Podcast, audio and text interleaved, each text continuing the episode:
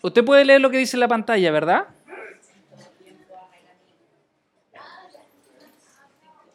Dice, en todo tiempo ama al amigo y es como un hermano en tiempos de angustia. Eh, eh, este es uno de los versículos quizás que, más hemos dicho en alguna vez, que, tiene quizás una, una trascendencia tan, tan importante, pero que de pronto pasa tan desapercibida. Eh, en todo tiempo ama al amigo, que es como, un hermano en tiempo de angustia, de verdad que es una de las verdades más maravillosas que la Biblia nos enseña. Porque yo quiero que escuche esto. Dios quiere que usted tenga amigos. Dios no quiere que usted esté solo. Dios no quiere que usted esté sola.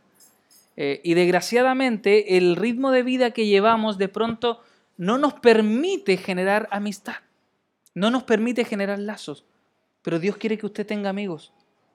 Pero me dirá, pero pastor, es que todo lo que estoy pasando en la vida, el trabajo, sí, pero mira, todo eso es la razón necesaria de por qué tú necesitas amigos. Porque si tienes mucho trabajo, necesitas con quien distraerte. Porque si tienes muy poco trabajo, necesitas alguien con quien pasar el rato. Si tienes muy poco, necesitas alguien que te pueda apoyar en los momentos difíciles. Y si tienes mucho, necesitas alguien para, con quien compartirlo. Necesitamos tener amigos. La Biblia nos enseña de que Dios nos creó para vivir en comunidad, no solos. Y si estamos viviendo solos el día de hoy, algo tenemos que hacer. Eh, cuando yo leo esto, se da cuenta que tiene distintos colores. Ese fue todo mi aporte pedagógico para, eh, para poder separar. El primer color, ¿qué es lo que dice? Lo que me enseña a mí que la amistad no tiene que ver con un periodo en mi vida. ¿Se ha dado cuenta que uno dice los amigos del colegio? Los amigos del colegio, temporal, los amigos de la infancia. Eh, eh, eh, los amigos de cuando era soltero, dicen algunos, que parece que no eran muy buenos porque no duraron cuando uno se casó. Entonces, hasta ahí nomás fueron amigos. La amistad no tiene tiempo. El que es amigo es capaz de sobrepasar la barrera cronológica. Y muchos de los que están acá son amigos hace mucho tiempo. Son amigos hace años. Eh, y se conocen gran parte de la vida. Y si tú has perseverado en tu amistad hasta el día de hoy, quizás con menos tiempo, con más responsabilidades, eh, si esa amistad ha perseverado hasta el día de hoy, es una amistad que hay que cuidarla, que hay que saber apreciarla, que hay que valorarla. El mundo el día de hoy le quita la importancia a la amistad. La gente dice cosas como, al final solo va a quedar tu familia. ¿Has escuchado eso? Y no es bíblico. No, no, no aparece en la Biblia. y si no es bíblico, no tiene por qué guiar nuestra vida. Al final solamente va a quedar tu familia. Y, no siempre es cierto. Hay veces en que nos toca salir del país y comenzar una vida desde cero. Y, no está la familia. Hay gente huérfana que no quedó con familia. Pero la amistad, esta decisión puede acompañarte por el resto de tu vida. Por eso es importante tener buenos amigos. Por eso es importante juntarte con las personas correctas. En todo tiempo, no existe un tiempo para tener amigos y un tiempo para no tener amigos. Tú siempre vas a necesitar a alguien al lado tuyo. Tenemos que aprender nosotros a construir amistades de bendición. Luego el siguiente color dice, ama al amigo. ¿Se ha dado cuenta de que el concepto amar es el más alto en la cadena afectiva? Porque dice no en todo, en todo tiempo estima al amigo. No es lo mismo que amar. En todo tiempo quiere al amigo, ¿no? La Biblia es clara, dice, en todo tiempo ama. La amistad, si no va de la mano con amor, no es amistad, es coincidencia. E, es decir, que usted esté en el mismo ascensor con una persona no lo convierte en su amigo, ¿verdad? Y que usted lleve 20 años con el mismo vecino al lado no lo convierte en su amigo. Lo que convierte una compañía en amistad es la capacidad que yo tengo de amar a esa persona, de ser capaz de preocuparme, incluso por encima de mí, de esa persona. ¿Me está entendiendo, verdad? Si yo no amo, no hay amistad. Habrá interés, habrá compromiso, pero no hay amistad. La amistad va de la mano con amor. Eh, a, nosotros nos cuesta decir estos conceptos, pero eh, el aprender a decir te amo a amigos suena como raro, suena como difícil de, digerir, Pero si no hay amor en la amistad, esa amistad es de cartones, de papel, no existe. Se va a fumar en un corto tiempo. Tenemos que aprender nosotros a amar a nuestras amistades. Luego, el siguiente color dice, y es como un hermano. Eh, mire qué potente es la expresión. Y es como un hermano. Hay algo que usted no puede cambiar y es su genética. La genética es el código que tiene cada uno de nosotros y que compartimos códigos genéticos con quienes? Con nuestros parientes que tienen la misma sangre que nosotros. Eh, usted podrá cambiar el color de pelo, pero eso no cambia su genética. Eh, usted podrá no hablarle a su hermano durante mucho tiempo, pero si le sacan sangre a los dos, van a tener códigos genéticos muy similares, un ADN muy similar. Pero la Biblia plantea de que una amistad correcta es tan potente que incluso llega a ponerse a nivel de un hermano de sangre. Incluso logra cambiar aquello que es imposible de cambiar, que es la genética. Y terminamos nosotros teniendo hermanos. Eh, recuerdo tiempo atrás había un meme que decía, tú más que un brother has sido como un hermano para mí. Eh, acá se aplica un poco lo mismo. Entender de que la amistad es una hermandad pero no por imposición, sino por decisión. Porque tus hermanos nacieron ahí, venían de donde mismo, salieron de la misma semillita, qué sé yo, hasta ahí nomás pues. Pero los amigos los escoges tú. Y logran tener esta hermandad. En tiempos de angustia, si tu amigo te abandona en tiempos de angustia, no era tu amigo. Cosa que a nosotros en la vida nos cuesta entender. Y generalmente los papás o las mamás son más sabias en esto. Eh, y nos aconsejaban de que habían amigos que estaban con nosotros solo por el rato, pero no eran amigos de verdad. Si tus amigos te abandonan cuando te está yendo mal, no, no son amigos. Pero si está ahí en el momento clave de la angustia, tú sabes que esa amistad tiene un valor diferente. El día lunes, mientras escribía el sermón, eh, coloqué en Facebook y en Instagram qué opinaba la gente de la amistad. No sé cuántos lo vieron, eh, no sé cuántos respondieron, pero bueno, y, la gente me comenzó a escribir, amistad es lealtad, amistad es compromiso, eh, amistad es dar sin mirar a quién estoy dando. Eh, amistad tiene que ver con generar un lazo que aunque pase el tiempo no se va a disolver. Y, la gente comentaba, pero dentro de eso comenzaron a llegar mensajes eh, privados, es decir, de los que no aparecen en el muro, que comenzaban a decir, yo ya no creo en la amistad, me llegó uno. Otros decían, la amistad es algo que nunca he podido encontrar. La gente comenzaba a comentar y decía de que ya no creían en la amistad. Y, yo comencé a conversar con ellos, obviamente no los publiqué ni su nombre, y les preguntaba de por qué ya no creían en la amistad. Y todos coincidían en algo en común, es que un amigo le falló.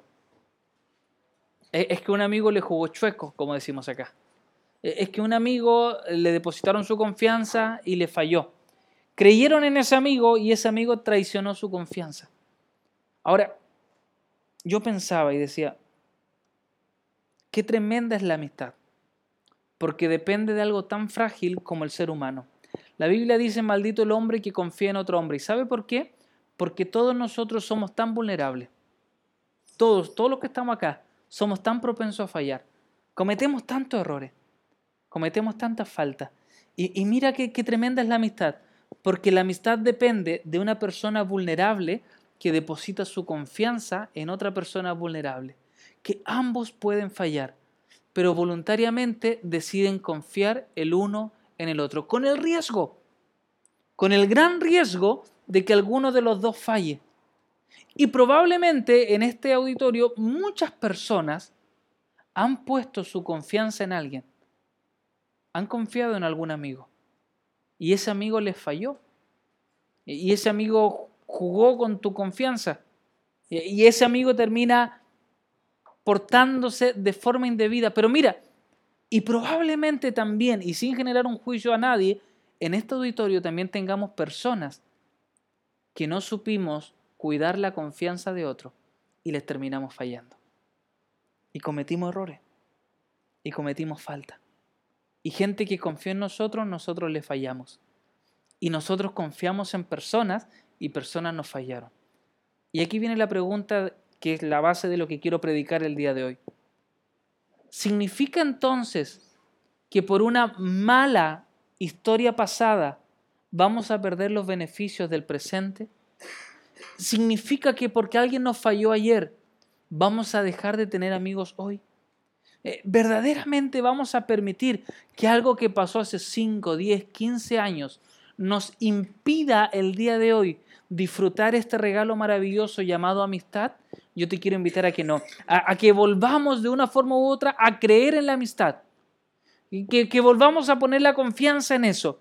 Y usted quizá me dirá, pero pastor, yo ya estoy viejo para creer en la amistad. Y yo le digo, sí, está viejo, pero independiente de eso, puedes creer en la amistad. No hay nadie que sea lo suficientemente viejo como para no tener amigo. Y no hay nadie que sea lo suficientemente malo como para no merecer un amigo. Todos los que estamos acá merecemos la amistad. Piense que Jesús a sus discípulos les dijo, no los voy a llamar siervos, los voy a llamar amigos. Y aquí le adelanto, la próxima semana vamos a predicar un sermón que se llama La amistad como Jesús nos enseña a ser amigos. Vamos a tomar a Jesús como modelo de amigo para que nosotros también seamos buenos amigos. Jesús le da tal valor a la amistad que la coloca por encima de un cargo jerárquico, que la coloca por encima de una asignación y le coloca como el vínculo más potente que tenía entre sus discípulos. Tener un amigo es un regalo. Y si no tienes amigo el día de hoy, te estás perdiendo un regalo de parte de Dios. Dios quiere que tú tengas buenos amigos, amigos que te bendigan. Y ahora usted me dirá, ¿existen malos amigos? Por supuesto que sí. Y los voy a nombrar ahora. No. Eh, por supuesto que existen malos amigos. Eh, y le quiero enseñar, si usted, y esto lo puede profundizar, Aristóteles, uno de los filósofos eh, que, inicia casi el pensamiento en Grecia, plantea que existen tres clases de amistad, dos malas y una buena. y seguramente a usted le ha pasado. Él dice que, primero que todo, la primera amistad errada es la amistad por utilidad. ¿Qué significa esto? Que yo soy amigo de alguien en la medida que esa persona me es útil a mí. Pongamos un caso hipotético. ¿Se acuerda cuando usted estudiaba eh, en la escuela básica? Los chitos, lo único que sigue en la escuela, pero todos los demás, cuando íbamos a clase, siempre había un matón del curso. Eh, el grandote, el corpulento, el que se desarrolló primero, el que le llegaron las vitaminas, o de repente era el gordito del curso, que era el que tenía más fuerza, pero era el que le quitaba la colación a los demás. ¿Sí o no? Siempre estaba como este, este grandote, este monstruo. Y siempre habían unos más chiquititos al lado. ¿Verdad? Como, como, que andaban así como el bulldog ahí y el chihuahua al lado, que era como el grandote, el fuerte, y andaba el otro. Y los dos se utilizaban. Porque el grandote le ofrecía protección al más pequeño. Y el más pequeño le ofrecía adulación, admiración al más grande. Entonces el grandote cuando tiraba un chiste fome, ¿quiénes se reían? Los monigotes que estaban al lado. Y, cuando había una pelea, generalmente estos chicos que eran más choros, echaban la bronca y después le echaban al otro encima. Como, mira, mira lo que te dijo. Esa es una amistad por utilidad. Porque llegó un día en donde el grandote dijo, yo no quiero pelear más, y dejó de ser una amistad útil. Porque el otro no recibía la protección y el grandote no recibía la adulación. Amistad utilitaria. Es decir, una amistad que en la medida en que yo recibo algo, soy amigo. Y cuando uno crece, esa amistad se convierte en una amistad por plata, por puesto de trabajo, eh, por seguridad, esas amistades están condenadas al fracaso y si tienes amigos así, déjame decirte que no son amigos. No sé si a usted le ha pasado, pero a mí me pasa mucho, que cuando uno tiene un amigo que, no ve hace mucho tiempo y nos llega un mensaje y uno ve el teléfono y dice, ya, ¿qué me voy a pedir? Entonces, hola, ¿cómo estás? ¿Cómo te ha ido? Ya pide el favor luego, ¿qué querés? Eh, oye, y después de que hace todo un... Eh, oye, y a propósito de eso, Existirá, ya, y ahí viene una relación utilitaria. Eso es una relación por conveniencia. Y le digo algo, si usted está metido en una relación por conveniencia, ya sea amistad o matrimonial, esa relación está condenada al fracaso.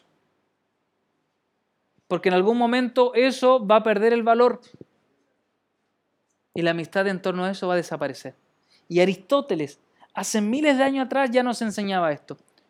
Aristóteles dice que hay una segunda amistad condenada al fracaso y es la amistad que se llama eh, accidental basada en el placer. Todos tenemos cosas que nos gustan hacer. Por ejemplo, hay gente que nos gusta jugar a la pelota. Eh, con más o menos talento, no vamos a entrar en esa área, pero nos gusta jugar a la pelota. Al hombre generalmente le gusta jugar a la pelota. Eh, básicamente es como lo, lo que uno piensa.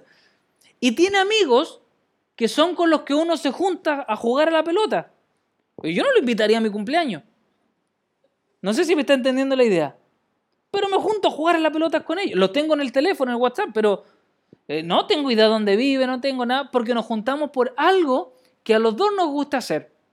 Pero si ese algo que a los dos nos gusta hacer desaparece, la amistad también desaparece. Llega un momento en nuestra vida en donde nosotros hacemos muchas cosas y nos rodeamos con mucha gente, pero no generamos intimidad con nadie. No tenemos cercanía con nadie. Y esa amistad termina pereciendo. Esa amistad termina desapareciendo porque no fuimos capaces de generar cercanía. El fútbol es una excusa para reunirnos, pero no es sinónimo de amistad. Y muchas personas, por el solo hecho de placer, y esto usted lo puede ver en poblaciones, hay gente que se junta a tomar. ¿Usted me puede decir que son amigos? Y están ahí en la calle, sostenidos por una botella. Allá donde vivía yo en Maitén había un tipo que tenía un don. No trabajaba nunca y siempre tenía una cerveza. Yo pensé que era de utilería en un momento, que era como la excusa para que llegara la gente y comprara más cerveza. Pero siempre estaba en la calle y la gente se juntaba ahí. ¿Será verdaderamente una amistad? ¿O simplemente llegan muchas personas a hacer algo que les gusta? Mucha gente cree que eso es ser amigo. Y por eso cuando desaparece el motivo de placer, terminan creyendo que le traicionaron como amigos. Y la verdad es que nunca lo fueron. Simplemente tenían algo en común. Que a los dos les gustaba, pero que no generaba vínculo de amistad. Y por último, Aristóteles plantea que hay un tercer tipo, que esa es la amistad correcta. Y es la amistad basada en lo bueno sin esperar nada a cambio. Cuando tú simplemente ayudas a alguien, porque es tu amigo. Tú no esperas que te pague. Tú, no esperas que, ni siquiera que te dé la gracia porque para ti es obvio, porque tú eres amigo.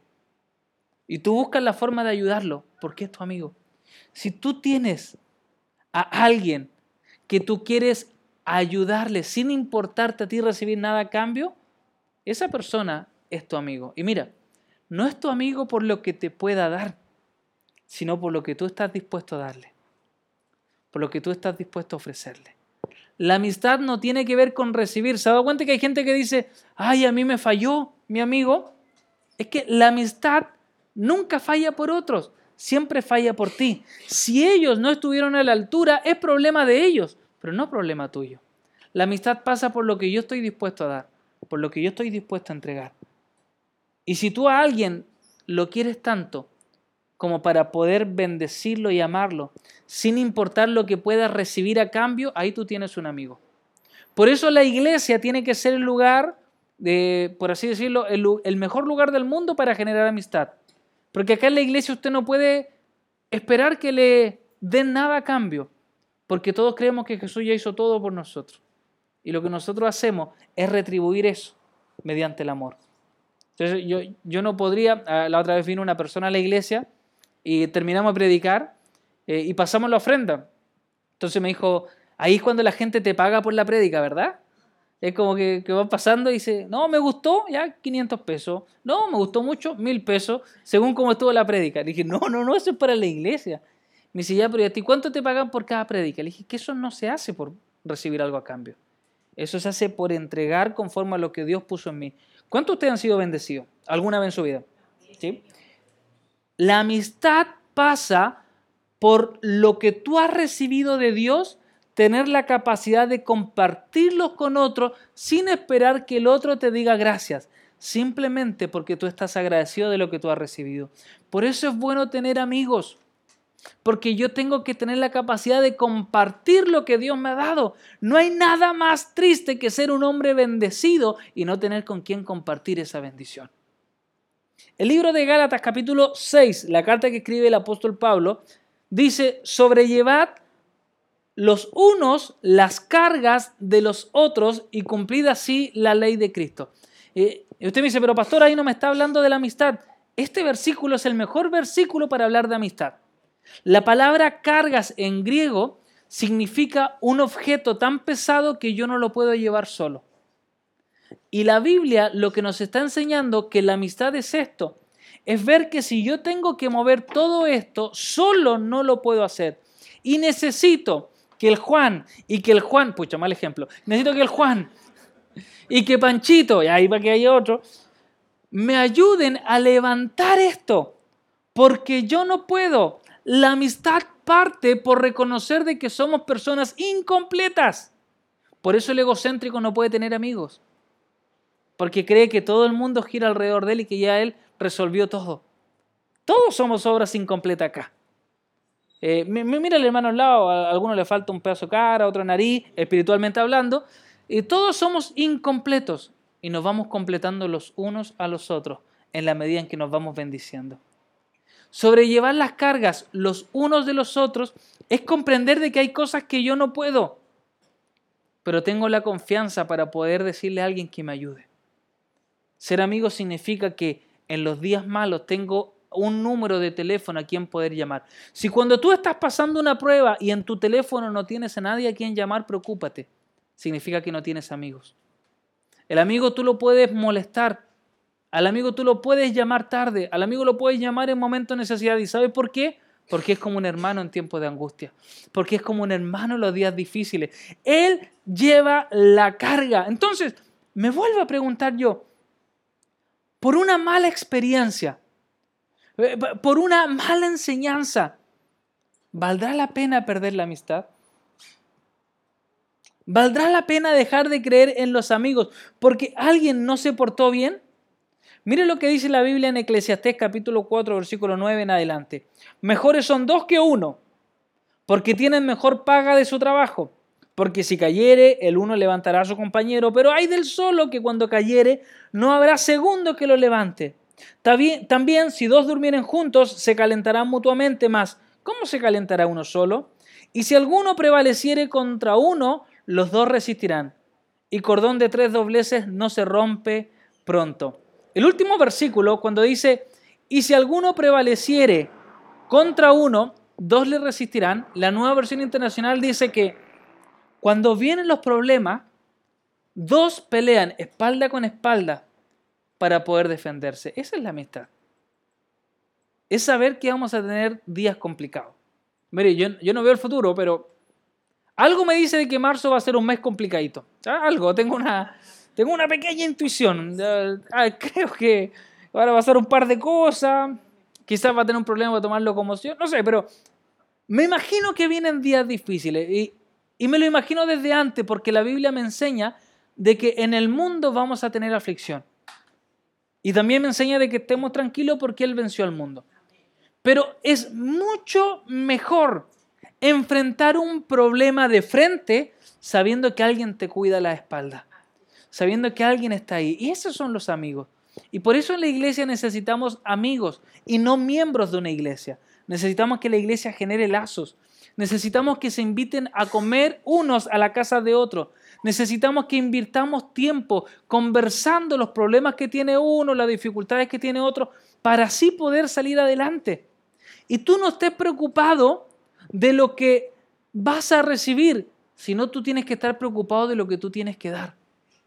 Muchos no consiguen tener amistades profundas porque están más pendientes de lo que tienen que recibir más de lo que tienen que dar. Y yo le digo algo, usted no puede controlar lo que va a recibir en la vida. Más de alguna vez salió con un sol maravilloso y a mediodía se puso a llover y usted no pudo controlar la lluvia que iba a caer, pero sí podía saber si llevaba o no paraguas. Eh, en la vida usted no puede controlar las cosas que recibe, sí las que da. Eh, usted tiene que aprender a ser un buen amigo en vez de preocuparse porque tenga buenos amigos. No sé si, si logra entender la, lógica. Usted preocúpese de ser un amigo que ahí está, que responde el teléfono en los momentos difíciles. Y no de eso dice, ah, me está llamando este otro. Ok, listo, modo avión. Usted tiene que... Eh, ¿le, ha pasado a alguno? No, pero Usted no tiene que ser así. Usted no se preocupa, usted dice, pero pastor, es que me fallaron. Sí, hermano, y te van a fallar más. Pero el problema no es tuyo, el problema es de los que fallan. ¿Y sabes por qué? Porque cuando tú le fallas tanto a las personas, terminas no teniendo a quien más fallarle. Y ahí terminas quedándote solo. El problema no es que la gente te, te juegue chueco, el problema es de ellos. Tú tienes que seguir siendo la misma persona. Tú no puedes construir un muro alrededor tuyo por miedo a que te dañen. ¿Y saben por qué? Porque en algún momento vas a querer salir y el muro te va a impedir salir. Ahora usted me dice, pero pastor, entonces ¿qué hago? ¿Regalo mi corazón a cualquiera? No, si tampoco se trata de eso. Se trata de saber juntarte con las personas correctas. Pero no te aísles. No te encierres. No, no permitas que los problemas que estás pasando te impidan disfrutar de la amistad. No, impidas que el problema de salud te impida tener amigos. No, impidas. A mí me encanta la historia de, este joven que, que, dice la Biblia que nace paralítico y que cuatro amigos lo toman, lo suben por un techo, rompen el techo, lo meten donde Jesús para que Jesús lo sane. Rodéate de esas personas y que la enfermedad no sea una excusa para estar solo. Que la pobreza no sea una excusa para estar solo. Es más, yo te aseguro que si la gente en pobreza se uniera más los unos con los otros, podrían salir más fácilmente de esa situación. Pero vivimos en un mundo individualista, que no nos preocupamos por el que está al lado, en donde mientras yo esté bien, mi familia esté bien y no sea mi culpa, yo estoy tranquilo.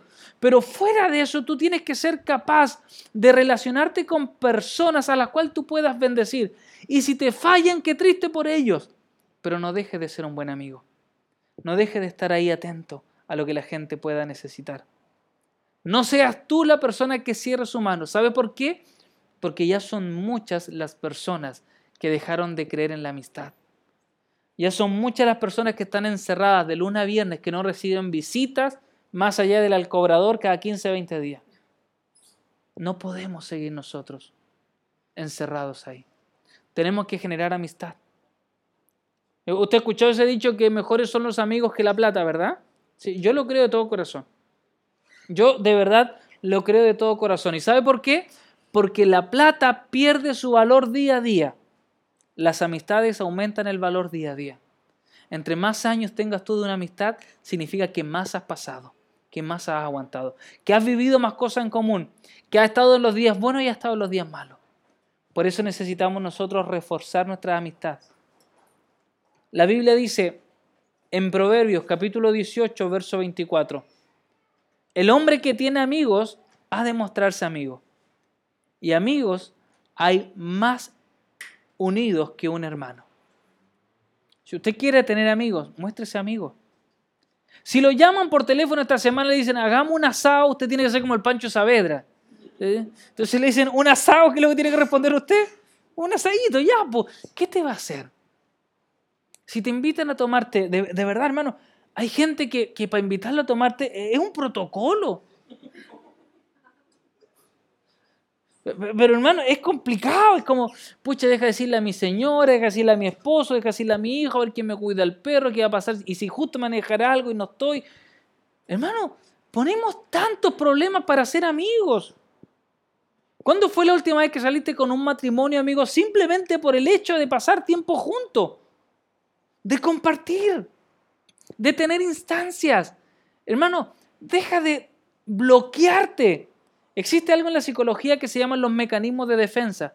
Son eh, procesos automáticos que no nos damos cuenta que lo único que hacen es, entre comillas, tratar de defendernos. Entonces, porque alguien te jugó chueco, te hizo daño, te, te golpeó en la vida, tú te bloqueas ante todos los demás.